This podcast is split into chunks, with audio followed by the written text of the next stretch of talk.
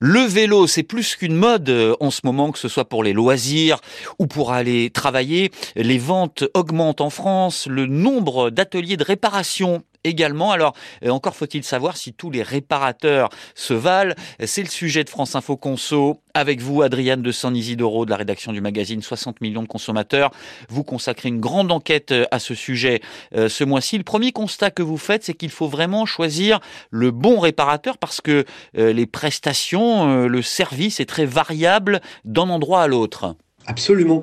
La qualité de la réparation, les délais de prise en charge ou encore les tarifs fluctuent fortement eh bien, d'un professionnel à l'autre, raison pour lesquelles nous avons décidé d'évaluer quatre grandes enseignes de réparation ainsi qu'une kyrielle d'ateliers indépendants. Quels sont les professionnels qui arrivent en tête euh, les indépendants justement ou les grands magasins? Alors les mieux classés, avec 13,5 sur 20, sont les réparateurs indépendants qui coiffent Decathlon au poteau euh, et sa note de 13 sur 20, donc vraiment euh, juste derrière. Les clients des, des, magasins indépendants saluent plusieurs aspects.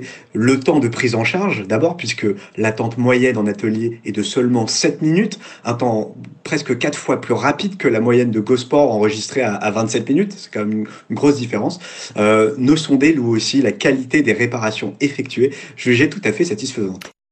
Ce que vous disent aussi euh, ces cyclistes, euh, Adriane, c'est que euh, pour les grandes enseignes sportives, on doit souvent revenir ensuite. Ah, c'est la donnée la, plus étonnante de l'étude. Le taux de problèmes techniques rencontrés après réparation atteint jusqu'à 29% chez Bike et 20% chez Culture Vélo. C'est assez énorme et inquiétant. Heureusement, ce taux baisse drastiquement ailleurs. 8% chez Intersport, 7% chez Decathlon et à peine 5 petits pourcents chez les indépendants. Et en général, quand on revient avec son vélo en atelier, la réparation, c'est la moindre des choses, est offerte. Au niveau des prix, euh, maintenant, est-ce qu'il y a des écarts importants selon les ateliers de réparation? Alors sur la partie tarif, c'est Intersport qui se montre le plus attractif. 60% des sondés passés par cette enseigne ont payé au maximum 50 euros, par qui baisse à 52% pour Decathlon et passe carrément à 40% chez Culture Vélo. Toute enseigne confondue, le ticket moyen est à peu près facturé 55 euros. En règle générale, plus le cycle à réparer est haut de gamme, plus l'acquisition de nouvelles pièces coûte cher. Le prix d'une chaîne varie par exemple d'une dizaine d'euros à 100 euros selon son standing. Certains magasins proposent aussi des forfaits d'entretien. Est-ce que c'est intéressant?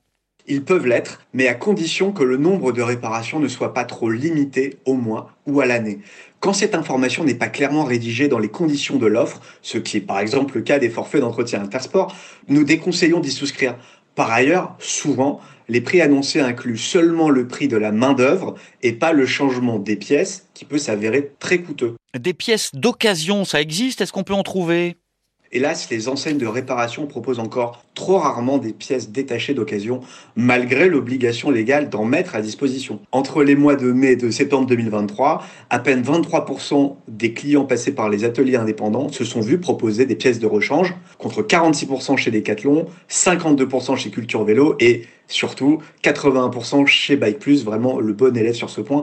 Rappelons que euh, non seulement les pièces d'occasion sont bonnes pour la planète, mais qu'elles coûtent aussi 20% moins cher que des composants neufs, ce qui est bon pour le porte-monnaie également. Mais alors pour éviter d'avoir de mauvaises surprises euh, quand on fait réparer son vélo, est-ce qu'on peut demander par exemple un devis?